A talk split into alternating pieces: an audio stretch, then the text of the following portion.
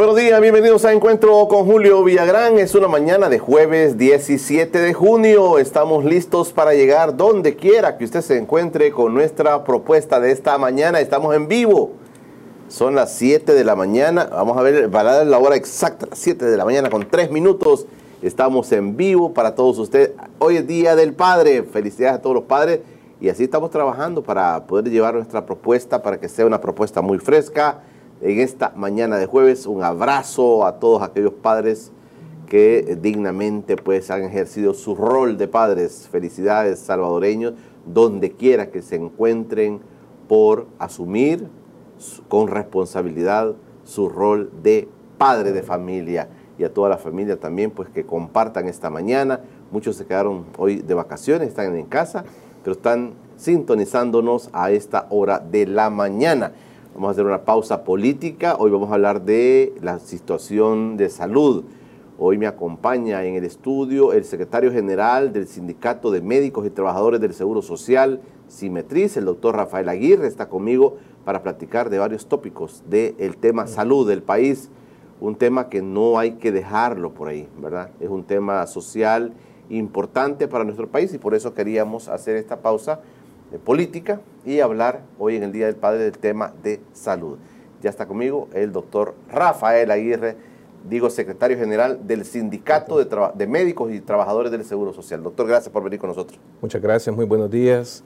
Felicidades también a todos los padres eh, de El Salvador, eh, principalmente felicidades a mi padre Rafael Aguirre. Rafael Aguirre también. mi padre también, sí, yo, Junior. Eh, un hombre muy especial en mi vida y que pues ha sido un pilar fuerte, ¿verdad? Y a todos también, a los afiliados, al sindicato y a toda eh, la población salvadoreña, muy buenos días. Felicidades a usted también, ya me contaron que tiene tres retoños. Tres retoños, varones, así es, Frederick, eh, Alexei, Gabriel y Alejandro. Perfecto, doctor, gracias por estar con nosotros en este día. Muchas gracias. Que muchos amanecieron descansando, pero nosotros estamos trabajando. Trabajando ya. Bueno, gracias, doctor. Eh, bueno, el país también está en la discusión misma del tema del Bitcoin. El Banco Mundial ayer expresó que no va a apoyar en la implementación del Bitcoin en El Salvador. Tiene sus reservas el Banco Mundial, aunque el ministro de Hacienda dijo temprano ayer que iban a pedir asesoría y apoyo del Banco Mundial y del Banco Centroamericano de integración económica, pero ayer el Banco Mundial se expresó en la noche y dijo no vamos a apoyar esa iniciativa del Bitcoin. Ese es el tema que continúa. Eh, la polémica de ayer fue que el ministro de Trabajo dijo que iban a empezar a pagar los salarios de los trabajadores con Bitcoins y se vino todo el mundo encima, ¿verdad? Porque dijo, ¿cómo nos van a pagar así? Las redes sociales explotaron con el tema del Bitcoin, no, la gente no acepta que se le paguen sus salarios.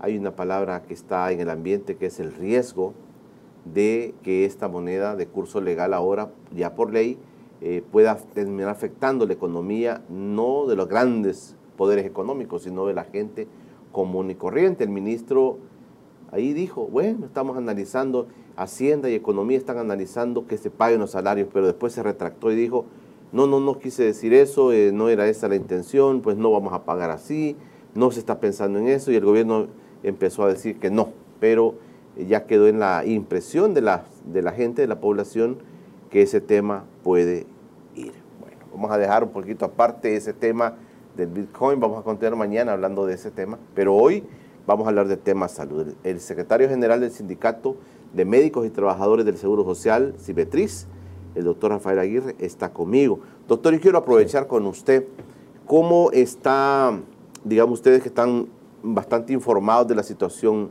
médica, cómo está el tema del COVID en El Salvador, se habla de repuntes, eh, hay muchos temas en el ambiente, la gente dice, mire, viene otra oleada de contagios, mire que vienen otras cepas, mire que eh, dice, aunque esté vacunado, le va a dar COVID, la gente se está muriendo aunque esté vacunada. Todas estas cosas se están diciendo en el ambiente, doctor. Es correcto, eh, hay un repunte de casos, eh, que si se ha continuado lo que es la información oficial. Por el momento estamos teniendo ya alrededor de 198 o ya llegamos a los 200 casos reportados, nuevos casos reportados, y esto está yendo a la alza.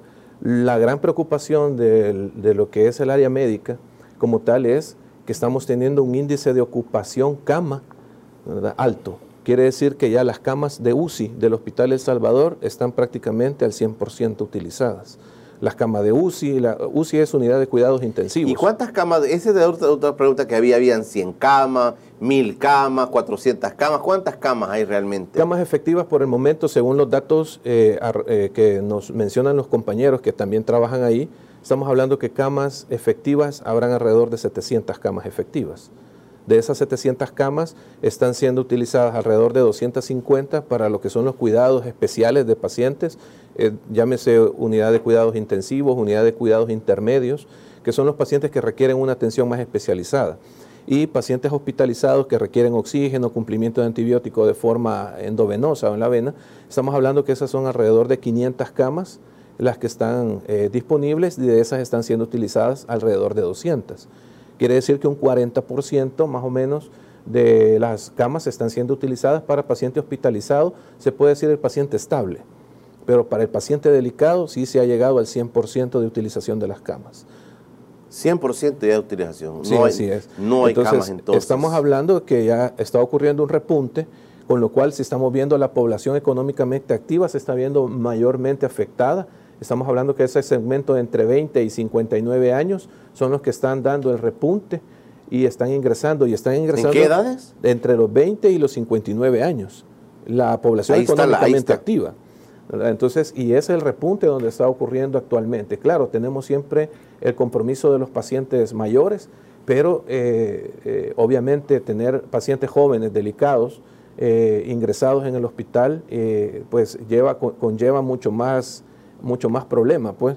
Y este, estamos teniendo eso. Teniendo, usando la lógica, doctor, eh, se, entonces se puede entender que las personas vacunadas están más protegidas ahora y que se ha pasado a las personas, digamos, ya ha llegado como a los 40 años, ¿verdad? Que están vacunando.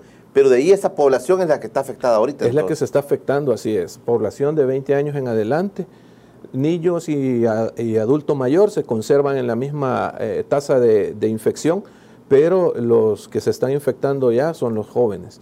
Entonces estamos recibiendo pacientes tanto en los hospitales del médico, de hospitales médicos del Seguro Social, como en las áreas, eh, en las otras áreas también de la, atención nacional, eh, pacientes jóvenes y muy delicados.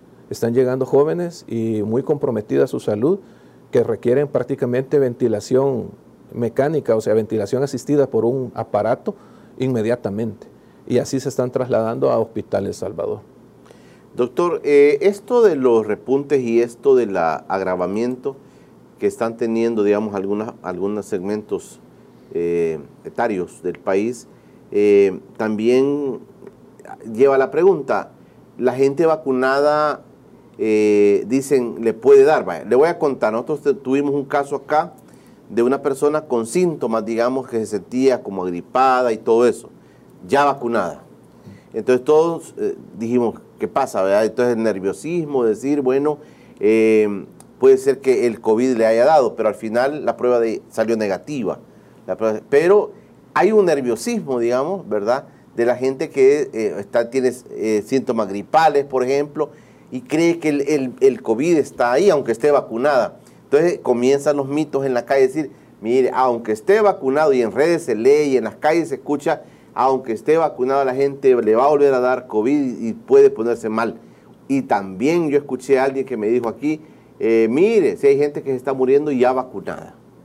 Sí está sucediendo y es porque al pensar que estamos vacunados, creemos que tenemos ya una total inmunidad y no es así. Lo que estamos teniendo es una protección ante, ante la presentación grave de la enfermedad si somos vacunados, pero la infección nos puede dar. Entonces tenemos siempre que mantener las medidas de protección, tenemos que mantener el uso del alcohol gel, el uso de la mascarilla, siempre pendientes y siempre atentos. Si tocamos algún tipo de superficie, después de eso, eh, lavarnos adecuadamente o usar alcohol gel, ¿verdad? Para eh, limpiarnos bien las manos y tener siempre las precauciones. El hecho de que esté la persona vacunada, aún con su esquema completo, no le exime de que pueda llegar a tener la infección por coronavirus. El hecho de que salga negativo, es simple y sencillamente porque el lugar de donde se está tomando la muestra, el virus ahí no se está replicando. pero no quiere decir de que en otra área del cuerpo el virus no se replique. el hecho de que salga una PCR negativa, que es la más sensible hoy por hoy, no quiere decir que no tenga la infección. Ahora, si podemos aunar a esto otro tipo de infecciones, porque ya estamos en la época lluviosa, en la época invernal, tenemos también la influenza, tenemos también los virus de la influenza, tenemos también los virus como eh, las bacterias como neumococo, que nos pueden dar también problemas de infecciones respiratorias. Entra también acá el tema del tipo de vacuna. Sí. También otro mito que anda en la calle es que, mire, a mí díceme la Sinovac, es que dicen que la Sinovac, la gente después se vuelve experta en esto, ¿verdad? Y no, es la AstraZeneca, eh, no, es que la AstraZeneca tal cosa y tal cosa. Eh, ¿Qué diferencias puede encontrar uno ya en la práctica? Digamos, ustedes que eh, se ven con pacientes que son, han sido vacunados, ¿cómo poder clarificarle a la población ya médicamente esta situación? Pues realmente compartimos siempre el eslogan, ¿verdad? La mejor vacuna es la que se tiene, porque definitivamente si hay una potencialidad en cada una de ellas o como mayor estimulación a las defensas, si bien esto está ocurriendo, y ocurre con diferentes vacunas, por ejemplo, eh, la vacuna Sputnik, que realmente hemos escuchado que viene la vacuna Sputnik acá al país, es una de las mejores vacunas a nivel mundial. Ahora, eh, que fuera o no mejor que Sinovac, eso va a ser dependiendo de la respuesta de la persona que la está utilizando. Si esta persona puede con una sola dosis, muchas personas alcanzan hasta el 70 o más por ciento de defensa, de protección. Pero hay personas que con una sola dosis solo alcanzan 40 por ciento. Entonces eso va a depender también del, estado de salud de la persona y cómo genere ella las defensas. ¿verdad? Así que hoy por hoy podemos decir que la mejor vacuna es la que se ponga, es la que se tiene, ¿verdad? Y si tenemos hoy por hoy de Pfizer, tenemos este Coronavac y tenemos AstraZeneca, cualquiera de las tres que se utilice es adecuada y la tiene que usar. El, sistema de vacunación o la, la, forma como se ha llevado la vacunación ya a una buena porción del país, doctor, ¿se puede a uno sacar balance de que si esto ha beneficiado realmente a la no propagación del virus? ¿Esto ha bajado esa carga? Eh, también es la pregunta que a veces hacemos en la calle cuando uno escucha tantas historias y dice, no, pero ya se siente que bajó, y otra gente dice, no, pero mire, volvió a subir, pero, pero digamos de manera muy, eh, no tan, digamos, este, muy empírica, a veces uno dice las cosas, pero ustedes tienen la información, es que ya la, la vacunación, todo el sistema que se ha dado, durante el tiempo que se ha dado, está ya haciendo su efecto. No, eh, lo que sucede es que como las personas eh, se está vacunando por grupo etario, por grupo poblacional, dependiendo de la edad. Entonces, como puede ocurrir que un grupo etario de cierto municipio, de cierta población, ha sido mayormente vacunado, pues, pues esa población puede decir, aquí ha, disminuido. En cambio, los, a otras áreas o municipios que todavía no ha alcanzado por lo menos un porcentaje adecuado. ¿Cuánto es el porcentaje adecuado? de la población vacunada a donde ya podemos decir que está, podría estar ya controlada la situación, arriba del 70%. Un municipio que tenga arriba del 70% vacunada su población, podemos decir que este municipio va a sentir esa calma o va a haber una disminución de los casos. De lo contrario, en cualquier otro municipio que no alcancemos ese porcentaje, es el riesgo de la infección de coronavirus todavía persiste. Lo que estamos viendo es un repunte. ¿Por qué? Por esta misma situación. Como las personas ya se sienten confiadas de que ha sido vacunada, descuida hasta cierto punto su, hasta cierto punto su nivel de protección, ¿verdad? Y aunque él no se infecte, pero eh, los familiares que están alrededor, que todavía no han recibido la vacuna y que no, han eh, sufrido la infección, pues la están sufriendo. Y eso es lo que, y por eso estamos viendo nosotros un repunte de casos. Cerremos este tema, doctor Aguirre. Eh, ¿Qué tanto debemos esperar? Una medición es la que usted dice, el tema de hasta que esté vacunado tanto por ciento de la población, pues esto puede, podemos comenzar a cantar victoria, como decimos, ¿verdad? Pero ¿qué, otro, ¿qué otra cosa, qué otro elemento eh, se puede tomar en cuenta para, para poder decir, mire, si realmente ya la situación se tranquilizó en El Salvador?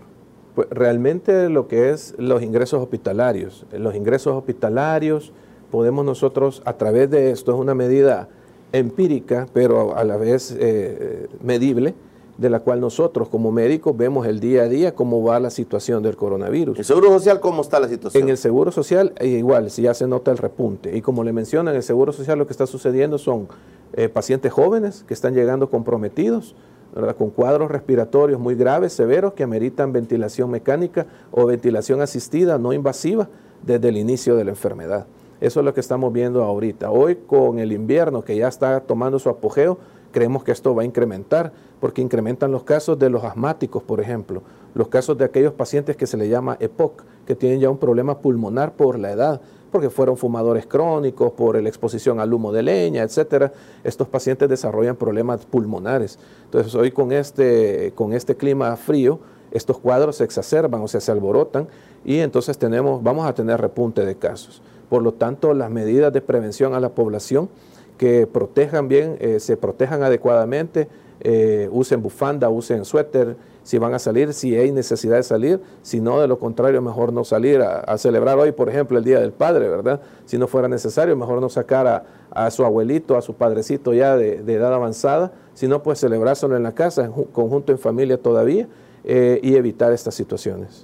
Ok, doctor, gracias. Este es un tema que andan muchas preguntas en el aire, el doctor Aguirre conmigo esta mañana de jueves, Día del Padre, y hablamos del tema del COVID-19. ¿Cómo está la situación del Seguro Social? Eh, ha habido cambios en la Junta Directiva, entiendo. Ya no, hay no habrá participación de la ANEP en esto, que es un tema político, eh, pero el doctor Aguirre nos va a contar cómo está la situación del Seguro Social, eh, tantas cosas que se han hablado, que se va a trasladar Seguro Social al más al sector público y que va a ser manejado como un hospital común y corriente del país, el doctor Rafael Aguirre, el secretario general del CIMETRIS, del Sindicato de Médicos y Trabajadores del Seguro Social, me acompaña y él nos va a responder esas preguntas. Ya regresamos.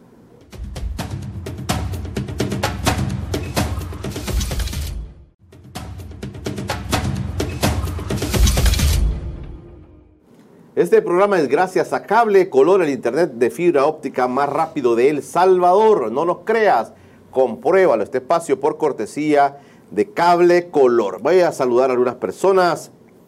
Ernesto Padilla, Juan Carlos García, Alex Jiménez, Karina Montesinos, Fidelia Moreira, Guillermo Díaz, José Ramos, Marta Hernández, Gilberto Morales, que están en sintonía de este espacio.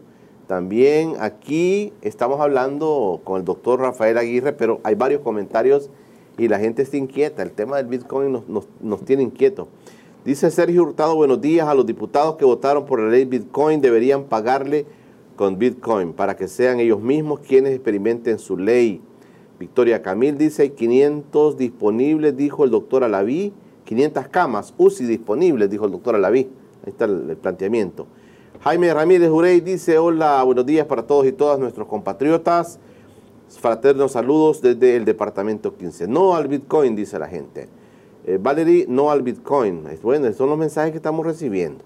El gobierno debe disponer de pruebas para COVID suficientes, las pruebas. El tema de las pruebas también es un tema que eh, siguen, ¿verdad? Las pruebas. Carlos Ramos dice, la vacuna china no es tan buena. Sergio Hurtado, la cepa del COVID-19 en Inglaterra es la llamada Delta y es la que está causando la mayoría de casos, dice Sergio. Rosana Maestre, buenos días. Ya el Delta está en los Estados Unidos y le está pegando a los adolescentes. Esta es una nueva variable. Una nueva variable. Ok. Eh, Classical Fighter 1824, sí al Bitcoin, dice. Bueno. Classical también dice lo que dicen que no al Bitcoin, pues no lo usen y ya. Pero dejen progresar al país. Hombre, dice nuestro amigo. Rosana Maestre, ¿a quién se lo está llevando las iguanaves a Brasil? Dice el segundo lugar con más muertos después de Estados Unidos. El tema de las pruebas, doctor, ¿cómo está el tema de las pruebas? ¿Se siguen haciendo pruebas? Y aquí aparece este tema del Delta. Honestamente no lo había escuchado. Es la nueva variable del COVID. Sí, así es. Eh, como sabemos, hay diferentes tipos de variables. India, eh, China, eh, las europeas, definitivamente. Y como el país ya está conectado nuevamente al mundo a través de los vuelos y, de todo lo que se importa, definitivamente estamos en contacto con todas estas cepas. Las cepas recientes, como podremos decir, ya está generándose cierta resistencia en la población mayor, anciana, o la población mayor, este, está atacando ya a los jóvenes. Ya los niños, eh, adolescentes y jóvenes abajo de los 30 años que no habían sufrido la enfermedad o ya la están sufriendo y de una forma muy grave. Eh, con respecto a las pruebas, pues siempre se siguen tomando. El Seguro Social tuvo la característica eh, desde que inició la pandemia que era un número finito de pruebas. Nosotros teníamos alrededor de 200 a 300 pruebas que podíamos realizar a nivel nacional del Seguro Social. Estas pruebas tenían que ser, eh, tendrían que ser, tenían que ser entregadas a todos los centros que en su momento estuvieron atendiendo casos, unidades médicas como la de Ilopango, Soyapango, donde habían pacientes ingresados también, los hospitales de tercer nivel, el hospital general, el médico quirúrgico y para procedimientos también. Entonces, el, Seguro Social lastimosamente siempre tuvo esa característica, que tuvo una cantidad de pruebas finitas. no, no, teníamos a la mano esas, de esas 2.300, 2.600 que se hacían, el Seguro Social pues solamente tenía la opción de hacer entre 200 y 300 eh, pruebas y eso dependía si eran semanales, a veces quincenales. Eh, hoy por hoy se mantiene, eh, como ya es menos la utilización por el hecho de que se le da más prioridad a, a los hallazgos clínicos del paciente. Tenemos la utilización de la tecnología, como por ejemplo las tomografías, se hacen tomografías pulmonares y si hay hallazgos clínicos relacionados a una enfermedad COVID, se le da el manejo como tal. La prueba viene después. Hoy las pruebas se están dejando para los pacientes que se quieren operar por ejemplo, para pacientes oncológicos, las pruebas las tenemos, gracias a Dios, las tenemos al 100%. Yo necesito ingresar a un paciente para tratamiento quimioterapéutico. Le hacemos nosotros primero la prueba de PCR previo al tratamiento, previo al ingreso. Esas, esas pruebas las tenemos nosotros al 100% hoy por hoy. ¿Ustedes tienen la capacidad ahora de camas y todo para atender eh, pacientes COVID?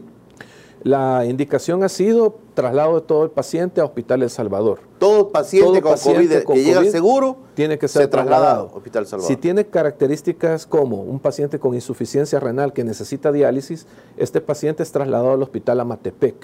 El Seguro Social cuenta con un hospital COVID ya, eh, que antes eran varios hospitales, hoy tenemos solamente un, un hospital, que es el Hospital Amatepec el cual eh, se traslada a todo paciente, ya sea un paciente oncológico, por ejemplo, un paciente que tiene un problema de leucemia, es trasladado al hospital Amatepec, y pacientes que tienen problemas de insuficiencia renal, que ameritan diálisis o hemodiálisis, son trasladados también al hospital Amatepec. Ok, doctor, mire, yo quiero hacer una pregunta. Si yo voy a pasar consulta con usted hoy y usted me deja un medicamento, eh, ¿usted me puede asegurar en el Seguro Social que el medicamento que usted me está recetando hay en el Seguro Social. El eh, listado, le pregunto de manera general, digamos, ¿verdad? Como nosotros nos basamos en un listado oficial de medicamentos. Sí. Podemos decir que del listado oficial de medicamentos, el Seguro Social tiene la cobertura mayor del 90%. Hay medicamentos especiales que se llaman medicamentos fuera de este, ¿verdad? Que son medicamentos eh, que tienen que hacerse un trámite especial y el problema con esos medicamentos es la burocracia. Estamos hablando que un medicamento tardará entre uno a tres meses para que pueda ser proporcionado en ese sentido. Pero el seguro social, eso sí cuenta hoy por hoy con, el 90 con más del 90% del listado oficial de medicamentos. Si hay medicamentos, eh, pueden haber medicamentos similares que eh, no de la misma, eh, no la misma marca o la misma sal que está prescribiendo el colega, pero hay similares. Entonces, eso es lo que tiene el Seguro Social, tiene similares. Doctor, le voy a hacer una pregunta que mucha gente me ha hecho a mí, que se las haga a ustedes. Se la voy a hacer. Han pasado ya dos años del nuevo gobierno con el presidente Bukele. Desde el Seguro Social, desde el Seguro Social, ¿qué perspectiva tienen ustedes de este dos años? ¿Ha habido un énfasis? ¿Ha habido una atención, eh, digamos, se le ha puesto el ojo desde, desde la Casa Presidencial al Seguro Social, de qué manera pudiéramos decir, mire, el Seguro Social está cambiando, va tomando un nuevo rumbo, o tiene un nuevo carisma, o tiene nueva forma de llevar su trabajo. ¿Qué es lo más relevante que ha pasado en estos dos años en el Seguro Social, del de antes al de ahora? Definitivamente continuamos con la mora, continuamos con mora quirúrgica, continuamos con mora hospitalaria, continuamos con mora de citas para los pacientes. Eh, se esperaba que, bueno, y se esperó con el doctor Rivera Alemán, que fue el primer eh, director de la administración actual, que esto dio aires de cambio. eh, sobre todo la armonía que puede haber entre patrono y trabajador. Ya no era aquella situación de un capataz sobre el, sobre el trabajador, sino era ya una relación más armoniosa. Esto lleva obviamente a, la, a, que haya un adecuado desempeño de los trabajadores, eh, pero lastimosamente fue removido. Ya con la licenciada, pues ella lastimosamente le tocó asumir en la pandemia, probablemente fue una adecuada administradora en las empresas donde ella estuvo laborando, pero ya como directora, pues eh, tuvo bastante... Ella viene del sector privado. Ella venía del, del sector privado. Era, era, tenía pensamiento antisindical y, y era de, en esa línea un poco dura. Entonces, eh, realmente las relaciones con ella pues fueron prácticamente frías y nulas. Eh, y asumió el rol durante la pandemia. Estamos hablando que ella asume en enero más o menos del año 2020, y enero, febrero del año 2020, y en marzo ya se viene todo lo de la pandemia. Eh, las críticas que le hacían ella que pasaba más que todo en la oficina y en otras áreas y no en, en la parte del campo, ¿verdad? Y actualmente con la administración, pues inicialmente tuvo una eh, apertura, tuvimos un decaimiento ahí, hubo lastimosamente una, un cierre del diálogo, pero hoy nuevamente se ha aperturado este. Eh, estamos vemos las intenciones de querer eh, llevar al Seguro Social a algo mejor, pero creemos que todavía se queda corto el esfuerzo que hacen. Creo yo, porque el Seguro Social, la estructura es así y por eso hablábamos también del Consejo Directivo, que como este tiene un Consejo Directivo, no solamente depende de las decisiones que tome el director o no, eh, probablemente, probablemente este paso de calidad, como lo ha dado el Ministerio de Salud en ciertas áreas, pues todavía no lo logramos percibir aquí a nivel del Seguro Social. Eh, hoy por hoy, con la nivelación, eh, con esta reestructuración de salarios y todo lo que se hizo a partir del primero de mayo, en lugar de tener retención de médicos, estamos viendo que los colegas siguen renunciando a sus horas, siguen yéndose especialistas, siguen yéndose subespecialistas y vemos entonces que las citas se van prolongando. Entonces eh, todavía está en ese vaivén y todavía no, no logra encontrarse el camino correcto eh, para, para dar ese salto de calidad que el Seguro Social puede darlo. Estamos hablando que, como lo decíamos en las entrevistas pasadas, son 700 millones de dólares el presupuesto del Seguro Social, alrededor de 700 millones de dólares para una población que, para el 28% de la población, o sea, estamos hablando de 1.8 millones de, de salvadoreños que se benefician con el Seguro Social. Entonces, realmente la proporción de lo que hay, de dinero que hay, para lo que la población recibe o percibe, eh, hay, un, hay un abismo todavía y el cual no se logra cerrar. ¿Tienen claridad ustedes, digamos, en el caso de la administración actual, tienen claridad cuál es la apuesta de, la, de la directora actual del Seguro Social? ¿A qué le apuesta ella como directora? ¿Hacia dónde quiere llevar el Seguro Social? Pues ella ha manifestado proyectos, pero nosotros al revisar lo que es el proyecto de presupuesto del instituto, eh, vemos que no ha habido, bueno, por lo menos para el año 2021 no ha habido modificación de lo que es el, gasto presupuestario. Los proyectos que se discutieron el año pasado son los eh, que estaban en las administraciones pasadas, son los proyectos que continúan. La construcción del Hospital de Santa Tecla es un proyecto que viene desde hace más de un año. Entonces, no es un proyecto nuevo la construcción de, eh, la, de, cuidados paliativos en el hospital, eh, bueno, en el casino todavía, la siesta, casino siesta que, estuvo funcionando de hospital y no, hoy, hoy por hoy está parado todo. ¿Es propiedad del Seguro Social? Es propiedad del Seguro Social. Estamos hablando que en el 2016 hubo una titularización del Seguro Social. Fueron 220 millones que en ese momento, dijo el doctor Sea Ruanet, que iban a entrar al seguro y de esos aparentemente 170 se iban a, ocupar para reconstrucción y construcción de nuevos hospitales. Ahí tenemos el gran, como, como el, elefante blanco en, en, San Miguel, el hospital de San Miguel que costó 60, 80 millones de dólares y se está cayendo a pedazos. Estamos viendo los videos donde están grandes... Eh, eh, los acueductos no funcionan y están botando todo el agua y se están inundando lugares tan delicados como UCI, salas de operaciones, eh, una construcción que definitivamente tiene mucho, tiene mucho que desear. Eh, estamos viendo eso allá en la zona de Oriente. y eh, dentro de los proyectos que aparentemente también iban en esa, en esa titularización del seguro, pues están estos hospitales, Hospital de Apopa, el Hospital de Santa Tecla y otros hospitales también, bueno, el Hospital Médico Quirúrgico que también que se quiere, que se, que se piensa construir en otra área, también son proyectos que vienen desde el 2016, 18, o sea, desde administraciones pasadas. ¿Qué se ha hecho con ese dinero? Es lo que nosotros nos preguntamos. ¿Qué ha pasado con todo ese dinero de la titularización del Seguro Social? Eh, ¿Por qué no han habido reestructuraciones del presupuesto? Eh, se supone que pueden hacerse en el transcurso del año estas reestructuraciones, claro, a solicitud al Consejo Directivo y aprobación de ello, pero se pueden hacer.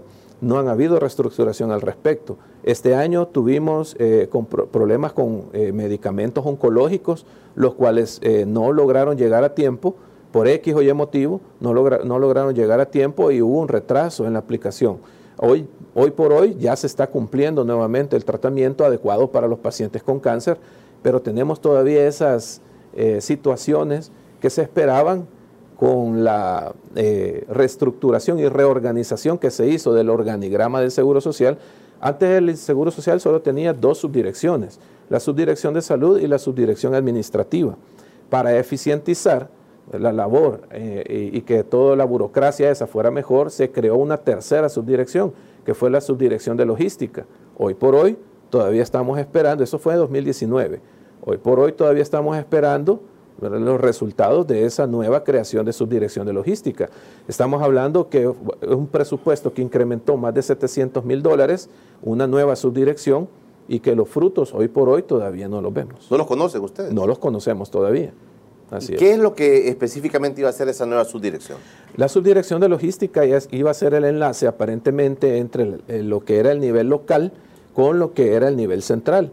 Siempre, y las, situaciones, eh, los problemas de, desabastecimiento, de, regulación de toda esta a, nivel local, siempre sucede por el divorcio que hay de las compras que se hacen a nivel central con los requerimientos que se quieren, se necesitan, perdón, a nivel local como ahí hay un divorcio, entonces cuando se cae una licitación pública, cuando se cae una compra directa, cuando se cae cualquier proceso de adquisición, a nivel local no se dan por enterados. Entonces no pueden hacer ellos las medidas necesarias de compra directa, de compras locales, para, para mantenerse abastecido mientras el nivel central logra suplirlo. Entonces, como ocurre ese divorcio, cuando ya hay desabastecimiento a nivel local y ellos preguntan a nivel central dónde está mi insumo, ahí se dan cuenta de que no hay insumo porque se cayó la licitación. Entonces, en ese momento, aparte de que ya se hizo una planificación, tiene que hacerse otra planificación para que pueda suplirse la necesidad en ese momento. Ok, entonces el Seguro Social tiene un presupuesto, dice usted, de 700 millones de dólares anuales. Anuales. Y la población que cubre es 1.8 millones de 1.8 millones de salvadoreños puede pasar por el Seguro Social. Voy a hacer un corte, doctor Aguirre. ¿Quién administra el Seguro Social realmente? Es que el Seguro Social se va a migrar a ser un, hospital más público que, digamos, con participación privada, que participa pues el sector privado porque cotiza ahí, ¿verdad? ¿Qué va a pasar? O sea, ¿están diseñando otra cosa con el Seguro Social? Le pregunto al secretario general del Sindicato de Médicos y Trabajadores del Seguro Social. Ya regresamos.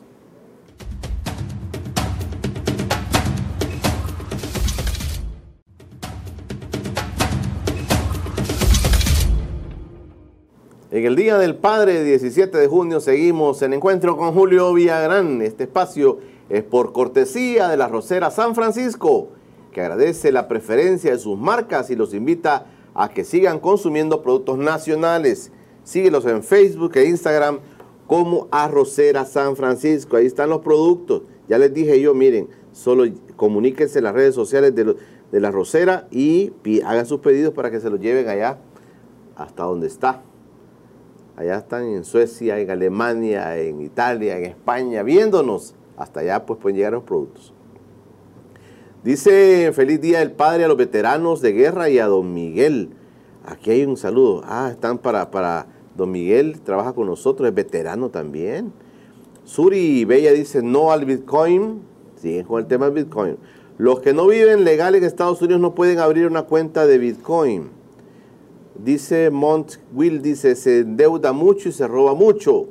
Jaime Ramírez, el dinero alcanza cuando no nos endeudamos. Mr. Julio, dice Ángel T., me gustaría que le preguntara al doctor por qué los médicos en El Salvador no les gusta recetar medicina genérica. En Estados Unidos acá es muy normal, dice, que le prescriban medicina genérica. Buena pregunta, Ángel. Victoria Camil, mi hijo trabaja en gobernación y nunca ha usado el seguro social porque el servicio es malísimo, dice. Saludos desde California, María P. Rigoberto Rivera, al presidente no le importa el pueblo, solo sus locuras lo dominan. Franklin Cáceres dice, yo me preguntaría por el salario que reciben todos los profesionales, tienen que tener horario de trabajo, pero el sistema hace que trabajen 24/7. Ellos son humanos, no animales. Bueno, hay varias preguntas aquí, doctor. No sé con cuál se queda. Sí, muy buena pregunta de, que hacía el comentario que por qué los médicos no prescriben eh, genérico. Sí. Pues realmente hasta hay una ley al respecto, que el médico debe de prescribir genéricos acá en el país. Eh, no se hace realmente por el, por el plus, el plus comercial que el médico pueda tener. No es lo mismo que un médico esté recetando acetaminofén a que le empiece a recetar cinco marcas del acetaminofén más caro que podamos tener. Eh, se cree y se tiene el conocimiento o la, popular que eh, a, más, a medicamento más caro y a nombres más rimbombantes, el medicamento es mejor, aunque no fuera así. ¿verdad? Eh, los genéricos acá en el país eh, son de muy buena calidad, podemos decirlo, porque el, gran miedo es ocupar genéricos, que de cierta empresa o que sea salvadoreña y que la calidad no será igual. El estudio se hace al respecto y el estudio genérico por lo menos debe tener arriba del 70% de efectividad. Entonces el, medicamento genérico aquí en el país es de buena calidad. ¿verdad? Puede confiar en el medicamento genérico de acá del país. Eh, el problema, eh, y como en todos los casos sucede, el problema son las enfermedades que uno tiene. Como buen salvadoreño, creo yo, y, sobre todo los hombres, eh, nos cuesta bastante ir al médico a consultar. Por eso es que las mujeres se salvan más, porque las mujeres con un medio dolor ellas consultan inmediatamente. En cambio, un hombre ya cuando ya no definitivamente ya ni caminar puede, es cuando ya consulta y ya cuando las enfermedades están avanzadas, ya hay problemas de cardíacos, de hipertensión y todo que pudieron haberse prevenido con tiempo a los primeros síntomas que dieron. Y como no fuimos a consultar, pues entonces eh, eh, eso, eso está sucediendo. Entonces yo diría que eh, hay que confiar en los medicamentos genéricos que se están despachando. Las empresas salvadoreñas de farmacéutica no me han pagado, que conste. no me han pagado ni nada, pero son buenos genéricos. medicamento utilizado a tiempo eh, como el médico lo ha prescrito, es un medicamento bueno. No hay medicamento malo, sino que adaptarse al medicamento es lo que cuesta. Y a veces eh, no es porque no pegue, sino porque no se utiliza a la hora o porque no se, no se utiliza tal cual el médico lo ha recomendado. Ok. Doctor, mire, y, en, el tema de, en el tema del día, eh, ustedes van a recibir, van a hacer, sus salarios los van a pagar en bitcoins. Sí, es correcto. ¿Qué, es el ambiente de ustedes ahí? No, en el ambiente hospitalario definitivamente los colegas estaban, estábamos en la vida de que queremos continuar recibiendo el salario a través del pago normal a una cuenta con dólares. ¿verdad? Con dólares. Con dólares. Y ya el dinero, cada médico y cada persona haga con el dinero lo que, lo que ella quiera, ¿verdad? Pero media vez entre a manos de uno, pues que entre contante y sonante. Pero ¿qué es el tema? El tema es que no estamos actualizados, dicen, algunos están diciendo, es que mire eso es normal ahora, pero es que no estamos actualizados, no queremos dar el paso también, se está diciendo, es que no, no quieren dar el paso. O realmente hay, hay temores eh, que no son infundados, sino temores reales.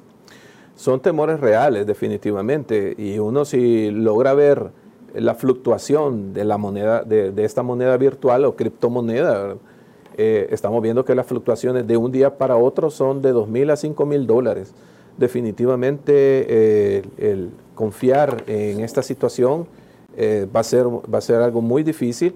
Eh, tenemos una población que es, muy inteligente, es una población que se adapta rápido a los cambios, si no veamos por el dólar, ¿verdad? Sí. Y se adapta para mejor, porque lo que costaba un colón hoy que llegó a costar un, dólar.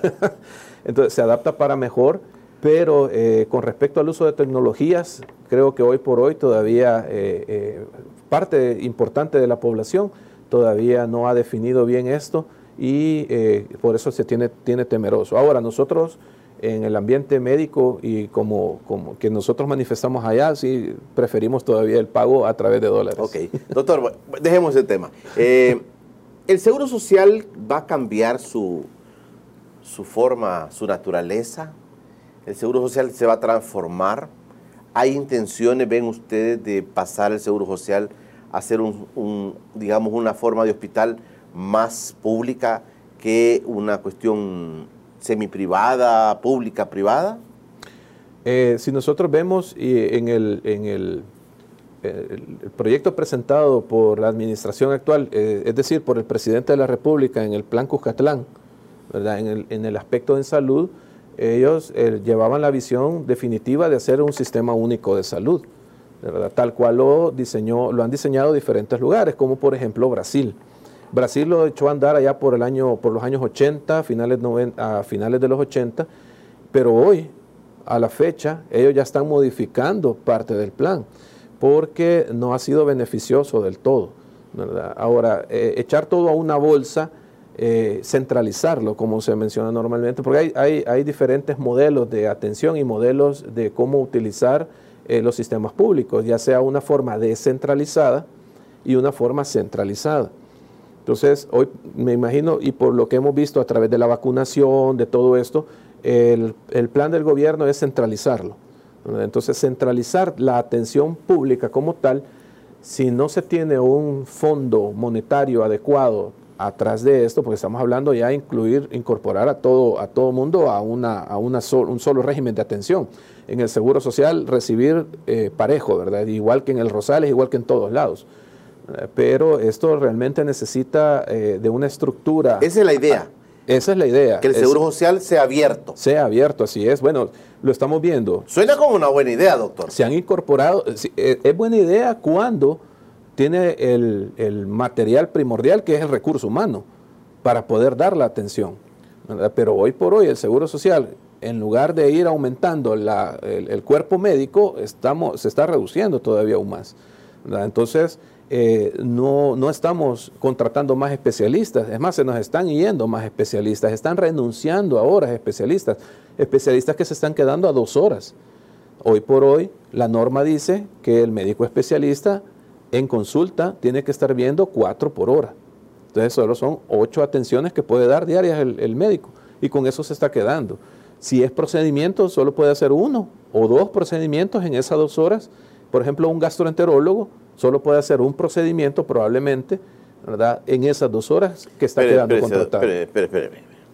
Es interesante lo que me está planteando, doctor, porque ahí responde mucho a lo que nos hemos quejado eternamente. Así es. El médico dice, el médico especialista, si trabaja dos horas, atiende ocho personas.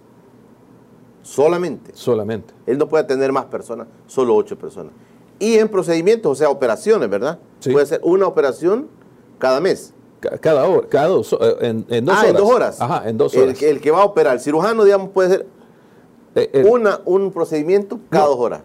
ponía el ejemplo del gastroenterólogo porque es, no, ya las cirugías como tal, dependiendo de su complejidad. Ah, ok. ¿verdad? Hay cirugías para vesícula, hay cirugías para apéndice y esas son eh, diferentes complejidad. Es que cuando me habla de, esto, de, digamos, la, cuántas personas atiende y todo, responde mucho a la mora que tienen ustedes en el Seguro Social. Sí, es correcto. Que no pueden atender a toda la gente. Vemos nosotros en redes sociales, la queja siempre es las largas citas, aparte de, las cuestiones de educación, ¿verdad? Del, colega o del personal que le atendió, de no darle los buenos días o buenas tardes, pero son las largas citas, las largas esperas para procedimientos, las largas esperas para estudios diagnósticos que, van para más de seis meses. Ese es el gran problema en el Seguro Social. Siempre lo, siempre lo ha existido, ya sea en las administraciones pasadas, ya sea de Arena, Frente y hoy con la administración actual, también está ocurriendo.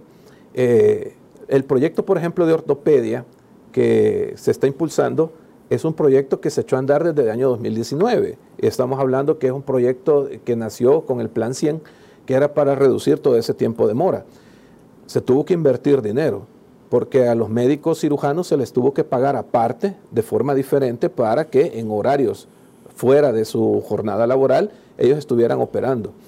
El gran problema es que el mismo como, como se ha dicho en otras ocasiones, el mismo médico que está en el Seguro Social es el mismo médico que está eh, en, lo privado y que está también hasta en el sector salud, ¿verdad? En el nacional.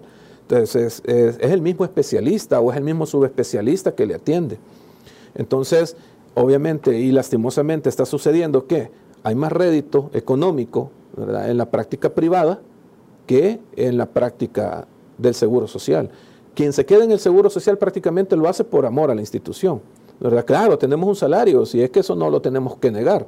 Y por lo tanto, y, la atención al paciente no es tanto pegada al salario, porque no, no, no es así la atención que se da. La atención se da por humanidad.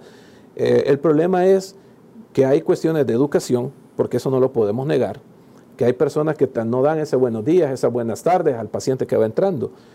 Reconocemos, el paciente viene con una molestia, viene con, con una inquietud de una enfermedad que no sabe si va a terminar en un cáncer. Es labor nuestra calmar, es, calmar esa situación, esa inquietud, ¿verdad? Y ser franco, y, pero al, mismo tiempo suave al, al dictaminar, al dar un diagnóstico, ¿verdad? Entonces, todas esas situaciones. Ahora, le digo lo de, las, de, cuatro pacientes por hora porque estamos hablando que son alrededor de 15 minutos por paciente. Por paciente. Pero tengo que llenarle receta, tengo que llenarle boleta, porque hoy por hoy sigo haciendo todo eso a mano. Hay un expediente electrónico que está echado a andar a medias en el Seguro Social, donde yo puedo con una computadora digitar y mandar a imprimir. Ya no tengo que estar llenando receta. Eso me llevaría a mí a darle más atención al paciente. Pero aún no llega. Aún no llega todavía. Entonces, hoy por hoy tengo que seguir llenando a mano boletas, recetas, y eso por decir así, algo que normalmente se hace, pero si este paciente tengo que hacerle un estudio adicional, tengo que hacerle una referencia al gastroenterólogo, tengo que hacerle una referencia al cardiólogo, tengo que hacerle una referencia al ortopeda, esto tiene que ser hecho a mano también. Y en cada una de las historias clínicas ponerle lo esencial que yo necesito que el colega especialista sepa por qué se lo estoy refiriendo. Sí, y contesta varias cosas, porque la gente se queja y dice, que el doctor bien rápido me sacó. Así como ustedes, ni me saludó, ni, me, ni me vio la cara y ya me dio, ah, y contesta mucho eso. Doctor, ¿cómo entonces avanza ese proceso o se paró el proceso, esa visión que se tiene de cambiarle la naturaleza al Seguro Social? ¿Cómo avanza? ¿Qué, qué es lo que se ha avanzado en eso o ya definitivamente no va? Pues hoy por hoy eh, vemos nosotros, hay convenio, hay convenio, pero ese convenio ya viene de tiempo atrás con el Ministerio de Salud. Hay un convenio en el cual si el Ministerio de Salud no tiene la prestación, el Seguro Social lo puede dar. Eso no hay ningún problema y se cobra por aparte, ¿verdad?, el servicio que se da o no se cobra por el mismo convenio. Eh, eso, se, mantiene igual. ¿verdad? Hoy por hoy, si hay necesidad de diferente equipo, eh, siempre se hace el préstamo, se hace la vía oficial, por así decirlo, para el préstamo de este, y hoy por hoy se sigue, se sigue igual. Eh, se, ha, se, ha, mantenido eh, estático esto, por el momento se mantiene detenido, no se ha continuado en el avance. Aunque si nosotros vemos, porque pues, por ejemplo los pacientes que necesitan ser ingresados con COVID, de, que son derechohabientes, van a ser ingresados en el Hospital El Salvador. La mayoría, por así decirlo, un 70-80% se están trasladando a Hospital El Salvador. Solo un 20% que requiere necesidad especial va para Hospital Amatepec. De lo contrario, todo es ingresado a Hospital El Salvador. Con la mira siempre de mantener eso, de ir como ya metiéndole a la gente en la cabeza que va a ser un, solo sistema. Y, está bien en el punto que si esto le va a dar un plus a las personas, si esto le va a dar una mejoría de atención ¿verdad? Y eh, que, venga a estimular o que venga a mejorar, mejor dicho, eh, la atención a la población. Pero hoy por hoy, con la capacidad que tiene tanto el ministerio como con la capacidad que tiene el Seguro Social, realmente si esto se hiciera este año, por ejemplo, o el que viene, definitivamente sería un caos. Eso tiene que ser bien estructurado, bien analizado, bien pensado, porque eh, las administraciones en ambos lados no son iguales. El hecho de que hoy, eh, por ejemplo, la Asamblea Legislativa decidiera que ya el Seguro Social no vaya a tener un consejo directivo, sino que solo el director sea el que, como en el Ministerio de Salud, que sea el que elija eh, y que determine, decida todo. que decida todo, aún así eh, la estructura hoy por hoy del Seguro Social no soportaría la mayor, mayor atención a la población de la cual ya la estamos dando. Si nos recordamos en marzo del año pasado ya se introdujo que eh, viéramos a los adolescentes que viéramos a los adolescentes y ya están llegando, ya están llegando a solicitar la atención, estamos hablando de 200 mil personas más que van a llegar al Seguro Social, ya están introduciendo, eh, se ha introducido también a los que son los trabajadores independientes y al hermano lejano, ¿verdad? Entonces también se está introduciendo esto, estamos hablando que está aumentando. ¿Y el hermano lejano cómo, cómo entra en esto? ellos aportan, tanto el independiente como el compatriota que está fuera de El Salvador, aportan una cantidad mensual y ellos pueden, él o su grupo familiar pueden recibir la atención aquí en el país. ¿Eso funciona ya? Eso sí, funciona ya. Doctor, ¿y este tema de la salida de la empresa privada de la ANEP de la Junta Directiva del Seguro Social ya es una realidad? Ya es realidad. Eh, realmente el hecho de que estuviera ANEP o no dentro del Consejo Directivo no era determinante. Claro, eran voces eh, contrarias o no, ya sean objetivas o subjetivas, a los planteamientos que el director o que la administración llevaba, pero no eran determinantes. Estamos hablando que el, la NEP o, la empresa privada o el patrono contaba con alrededor de dos votos, dos, tres votos en el consejo directivo de 11. Eh, los otros, la mayoría de votos siempre los, ha tenido eh, el sector gobierno, pues estamos hablando que son el Ministerio de Salud, el Ministerio de Economía, el Ministerio de Hacienda y el, Ministerio de Trabajo. Correcto, son los que tienen más, aparte del director, ¿verdad? El, director que está y eh, por, eh, por, el lado, por así decirlo, que no es gubernamental, está el colegio médico, el colegio de odontólogos, ¿verdad? Eh, los trabajadores que tienen un representante y los patronos que tienen representante. Entonces realmente la participación de ANEP, que fuera o no determinante, ahora, era una voz disonante, ¿verdad? y era una voz que llevaba hasta cierto punto o no objetividad en la discusión de aprobación de préstamos, en la discusión de aprobación de erogaciones de fondos. Pero igual también los, demás compañeros y aún, aún los pertenecientes al gobierno no, no, no son eh, eh, fáciles, por así decirlo, de, dar sus votos, sino porque al final quien se va a ver afectado en un incumplimiento de contrato son los concejales mismos. Entonces, no es que daban sus votos así de fácil pero eh, sí se les podía presentar el proyecto y ellos eh, en, cierto punto tenían la mayoría para poder aprobar los, eh, los acuerdos, aprobar cualquier proyecto que quisiera el director echar a andar. ¿Cuál es la agenda de ustedes como médicos frente a la administración del Seguro Social? ¿Cuál es su agenda? ¿Cuáles son los puntos más importantes, doctor? Bueno, nosotros hoy por hoy estamos en la revisión del contrato colectivo. Nosotros, gracias a la mediación del ministro de Trabajo, a la apertura que tuvieron los compañeros eh, de STIS, del Sindicato de Trabajadores del Seguro Social, y a los planteamientos concretos, directos y objetivos que nosotros como sindicatos tenemos, eh, logramos estar como mesa técnica en la evaluación eh, de este contrato colectivo.